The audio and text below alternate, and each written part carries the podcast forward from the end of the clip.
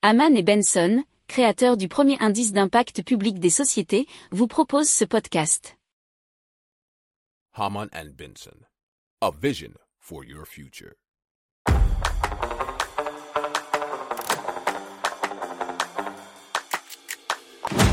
Économie, tech et innovation, hydrogène, énergie.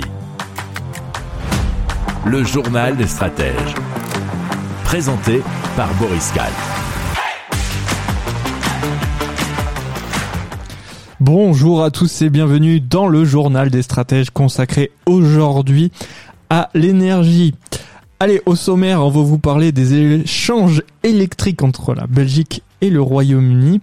On va vous parler euh, bien de Enedis et d'une façon de suivre sa consommation énergétique, de nouveaux accords entre Total Energy, Eni et le Qatar, et des Britanniques qui sont payés pour consommer moins d'électricité.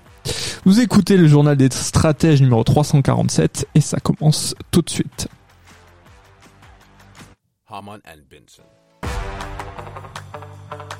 Le journal des stratèges. Et donc l'an dernier, 5,7 TWh ont été échangés via le câble sous-marin Nemolink entre le Royaume-Uni et la Belgique. C'est le journal lalibre.be qui nous, nous l'annonce, pardonnez-moi. Nemolink a démontré à quel point son rôle est essentiel dans le renforcement de la sécurité d'approvisionnement des consommateurs britanniques et belges, relève le gestionnaire du réseau de transport d'électricité à haute tension. Alors par exemple, il faut savoir qu'en juillet, la liaison qui fait 140 km a évité de gros problèmes d'approvisionnement à Londres, puisque le 20 juillet dernier, qui était le lendemain de la journée la plus chaude jamais enregistrée à l'époque au Royaume-Uni, la fourniture belge a évité un blackout dans la capitale britannique. Donc l'an dernier, le câble est resté disponible 99% du temps et n'a pas nécessité de maintenance non planifiée. Si vous aimez cette revue de presse, vous pouvez euh, vous abonner gratuitement à notre newsletter qui s'appelle La lettre des stratèges, LLDS, qui relate, et cela gratuitement, hein, du lundi au vendredi, l'actualité économique, technologique, énergétique, mais aussi de l'hydrogène, et puis de tout ce qu'on trouvera super intéressant pour votre vie.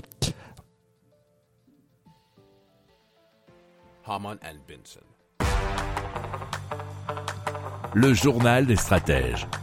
Et donc on va parler de Enedis, qui est donc un fournisseur d'énergie français, qui a euh, mis en place une application mobile qui s'appelle Enedis à mes côtés et qui a été conçue eh bien pour mieux comprendre et gérer la consommation d'énergie, puisqu'on sait que c'est un problème en ce moment et qu'on est les yeux rivés dessus pour éviter de trop payer. On vous a déjà donné pas mal d'infos euh, sur d'autres applications et d'astuces là-dessus. Celle-ci est pas mal aussi. Donc l'application permet de suivre en temps réel la consommation d'électricité et de gaz ainsi que les coûts associés.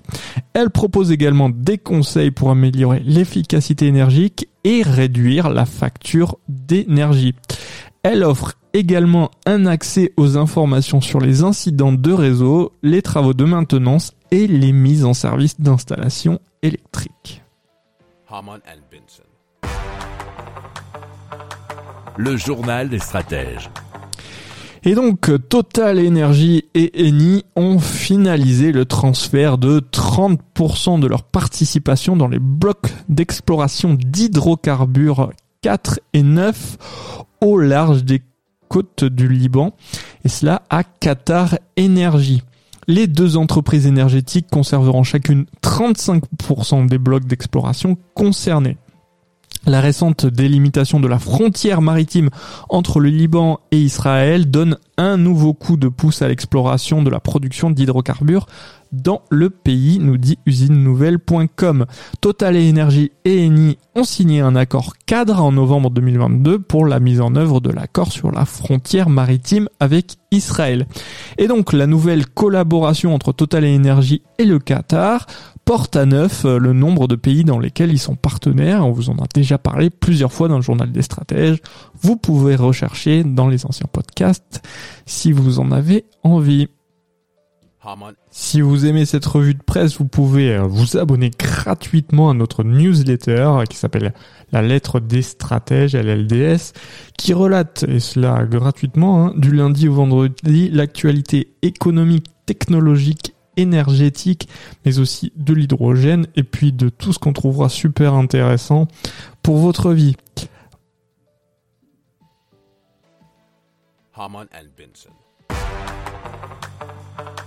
Le journal des stratèges.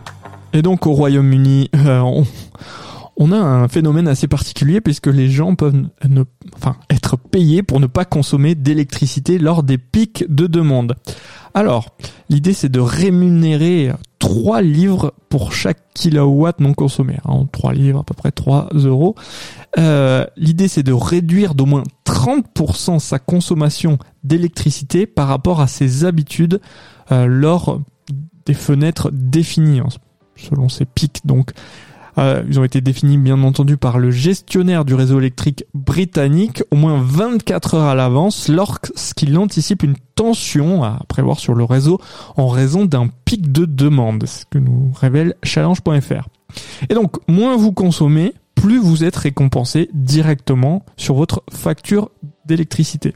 Alors il y a un prérequis, c'est être équipé d'un compteur intelligent et donc client de l'un des 26 opérateurs participants. Donc on apprend que parmi eux figure eh bien l'opérateur français EDF qui a recensé déjà 34 000 clients ayant souscrit à cette option. 18 000 ont participé lundi 23 janvier et 21 000 mardi lors des fenêtres ouvertes par le gestionnaire. Le gestionnaire du réseau électrique estime ainsi que les consommateurs pourraient économiser jusqu'à 100 livres sur les 5 mois d'application du mécanisme. Donc euh, il faut bien voir un petit peu plus loin puisqu'il y a une vision à plus long terme, c'est que l'espoir eh des gestionnaires électriques au Royaume-Uni, ça serait de libérer jusqu'à 2 gigawatts de puissance au moment des pics.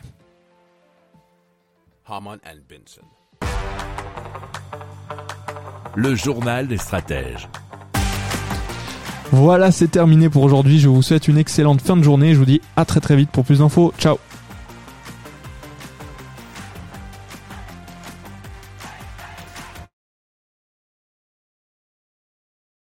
Pour approfondir ces sujets, abonnez-vous à la newsletter de Haman et Benson et écoutez nos autres podcasts que vous retrouverez dans les notes de l'émission ou sur notre site internet.